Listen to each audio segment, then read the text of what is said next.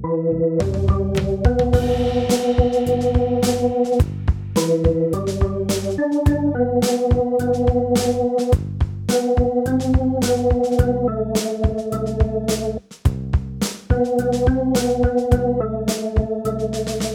Lieben, was passiert, wenn der Herr kommt? Auch am 14. November geht es in den Sonntagslesungen wieder darum. Und heute spreche ich über einen Paulus-Text, der zu diesem 14. November gehört. Er ist aus seinem zweiten Brief an die Gemeinde in Korinth genommen. Ich lese ihn in Abschnitten vor und sage jeweils was dazu. Also ich fange an, 2. Korinther 5 ab Vers 1. Denn wir wissen, wenn unser irdisches Haus, diese Hütte, abgebrochen wird, so haben wir einen Bau von Gott erbaut, ein Haus nicht mit Händen gemacht, das ewig ist im Himmel. Ihr Lieben, denkt jetzt ja nicht, dass es wirklich um Gebäude geht, hier oder im Himmel, sondern es geht um uns, speziell um unsere Körper. Und was mit ihnen geschieht, wenn wir mal gestorben sind. Unsere Körper werden hier als Häuser und Hütten und Bauten bezeichnet. Ich weiß ja nicht, wie es euch geht, aber mir ist mein Körper durchaus wichtig. Denn ich bin ja ohne meinen Körper gar nicht denkbar. Mein Körper bestimmt sehr darüber, wer ich bin. Ich bin 1,91 Meter groß. Ich sehe viele Dinge und viele Menschen von oben. Wäre ich nur 1,40 Meter groß, wäre das was ganz anderes. Und das würde mein Bild von der Welt und den Menschen prägen. Und bei euch ist das genauso. Ihr seid groß oder klein, ihr seid Frauen oder Männer. Ihr seid schwer oder leicht, ihr seid sportlich oder nicht, alt oder jung, Kinder oder Erwachsene.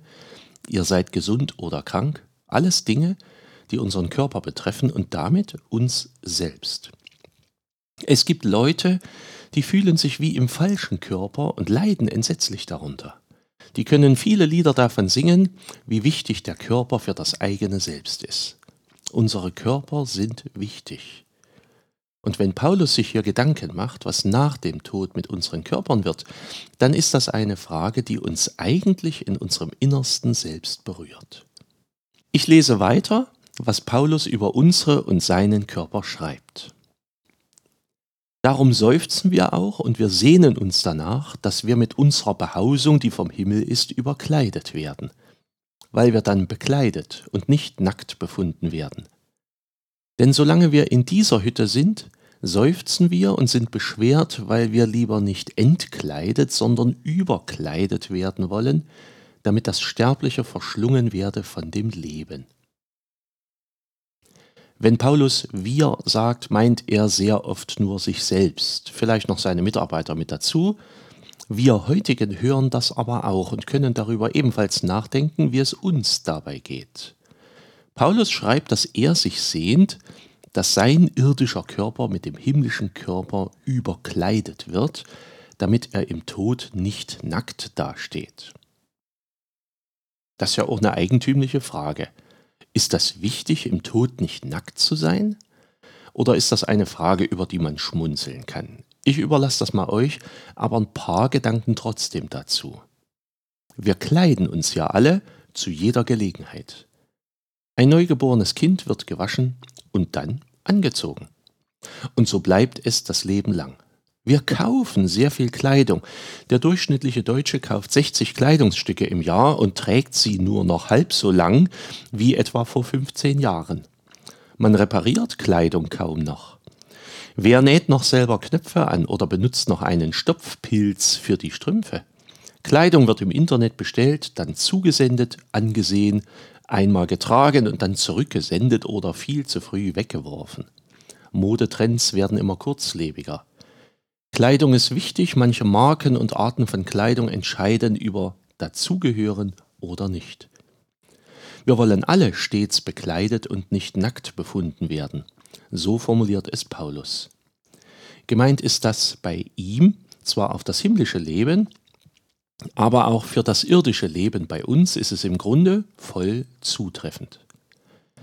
Noch etwas zu diesem Thema. Paulus möchte im Tod nicht nackt sein. Ich musste beim Lesen dieses Textes auch an einen Film denken. Dieser Film heißt Schindlers Liste. In diesem Film wird gezeigt, wie der Unternehmer Oskar Schindler versuchte, in der Zeit des Zweiten Weltkrieges seiner jüdischen Fabrikbelegschaft das Leben zu retten. Er ließ sie deshalb nach Böhmen in die Provinz transportieren, um dort unauffälliger für sie sorgen zu können. Beim Transport passierte aber ein Fehler. Ein Zug wurde umgeleitet und nach Auschwitz gefahren. Und dann kam eine erschütternde Szene. Diese Gruppe von Juden wurde nackt in die Gaskammer geführt, die wie eine Dusche eingerichtet war. Man hört und sieht das Entsetzen in den Gesichtern der Leute, hunderte Menschen, die nackt sind, vernichtet werden sollen, um ihre Asche schließlich irgendwo auszustreuen und sie wären verschwunden, sie wären weg und die ahnen, was ihnen bevorstehen könnte. Diese Filmszene geht am Ende gut aus. In diesem einen Fall überleben die Juden und werden tatsächlich geduscht und dann wieder angekleidet, aus dem Lager wieder rausgebracht und nach Böhmen zu der Fabrik gebracht. Und sie überleben. Aber wie viele andere überlebten nicht und starben nackt. Genau auf die Weise, wie in dem Film angedeutet. Es ist eine Form von Demütigung und Hilflosigkeit, die man nicht fassen kann. Es überläuft einen kalt und es erschüttert einen immer wieder.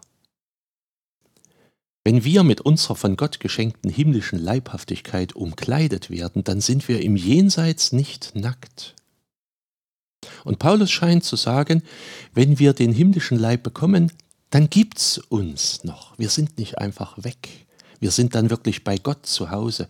Dann ist das Sterbliche an uns vergangen und wir leben bei ihm in dem Leib, den er für uns geschaffen hat. Und etwas, was uns ausmacht, nämlich unser Körper, ist gerettet, ummantelt mit einem himmlischen Mantel, der nicht vergeht, den man nicht bestellen muss, der nicht die falsche Größe hat, den wir nicht zurücksenden brauchen und der uns zeigt, dass wir leben. Wir sind übrigens erst bei der knappen Hälfte des Textes, der am 14. November gelesen wird. Ich lese jetzt den nächsten Teil. Der uns aber dazu bereitet hat, das ist Gott, der uns als Unterpfand den Geist gegeben hat. So sind wir alle Zeit getrost und wissen, solange wir im Leib wohnen, weilen wir fern vom Herrn, denn wir wandeln im Glauben und nicht im Schauen. Wir sind aber getrost und haben vielmehr Lust, den Leib zu verlassen und daheim zu sein beim Herrn. Darum setzen wir auch unsere Ehre darein, ob wir daheim sind oder in der Fremde, dass wir ihm wohlgefallen. Denn wir müssen alle offenbar werden vor dem Richterstuhl Christi, damit jeder seinen Lohn empfange für das, was er getan hat bei Lebzeiten, sei es gut oder böse. Es ist sehr schön schon jetzt zu wissen, dass uns ein solcher himmlischer Leib, ein himmlischer Mantel, eine Decke vorbereitet ist. Wir werden nicht nackt vor Gott stehen. Darüber schreibt Paulus in diesem Textabschnitt. Wir können uns darüber freuen. Zugleich hat das für unser Leben hier aber auch Folgen. Denn wenn das so ist, dass im Himmel alles bereitet wird, dann sollen wir hier in unserem jetzigen Leben auch nach Gottes Willen leben. Paulus sagt, ich bin getrost und freue mich auf den Himmel und deswegen versuche ich jetzt Gott zu gefallen. Zwar leben wir im Moment noch hier unser Leben mit unserem jetzigen Körper im jetzigen Umfeld, was manchmal ziemlich fern von Gott ist, auch wir Christen leben noch im Glauben und noch nicht im Schauen. Wir wissen alle nicht, was im Himmel wird, aber das ändert sich ja auch mal. Und deswegen kommt von Paulus auch der Satz, den vielleicht manche von uns aus der Bibel schon gehört haben. Wir müssen alle vor dem Richterstuhl Gottes offenbar werden damit jeder seinen Lohn für seine Taten kriegt, ob es nun böse oder gut war. Das wird eine schwierige Prüfung. Sie erwischt uns an einem Punkt, den wir oft gar nicht so ernst nehmen, dass nämlich unser Tun für unseren Stand vor Gott eine Rolle spielt. Viele Leute, gerade im evangelischen Bereich, haben die Lehre von Martin Luther verinnerlicht, dass wir aus Gnade gerecht werden durch Jesus Christus und den Glauben an ihn. Daraus folgern bis heute aber viele Leute, dass man ja gar nichts aktiv machen muss oder auch gar nichts machen kann oder gar nichts machen braucht. Denn die Seligkeit beruht ja nicht auf Werken. Die Seligkeit wird uns doch geschenkt. Das hat freilich schon Martin Luther sehr bekümmert, weshalb er gute Taten von uns immer auch mit angemahnt hat. Glauben und gute Taten bleiben miteinander verbunden. Auch für Luther zeigte sich der Glaube in guten Werken.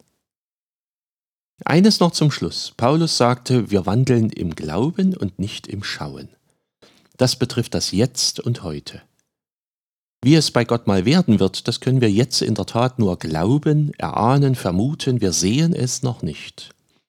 Freilich dürfen wir darauf vertrauen, dass wir mit dem, was uns ausmacht und was uns von Gott einst zu seiner Ebenbildlichkeit geschenkt wurde, bei Gott in Ewigkeit leben werden. Das schreibt Paulus hier im zweiten Brief an die Korinther und auch anderswo. Für mich ganz persönlich gehört dabei eine Perspektive für meinen Körper dazu. Sicher, das ist ganz schwer vorstellbar. Aber auch mein Körper ist ich. Und wenn mich Gott erlöst, dann betrifft mich das auch in meiner körperlichen Hinsicht. Und ansonsten lebe ich im Glauben und nicht im Schauen und freue mich und bin gespannt auf das, was kommt. Seid herzlich gegrüßt, euer Pfarrer Schurig.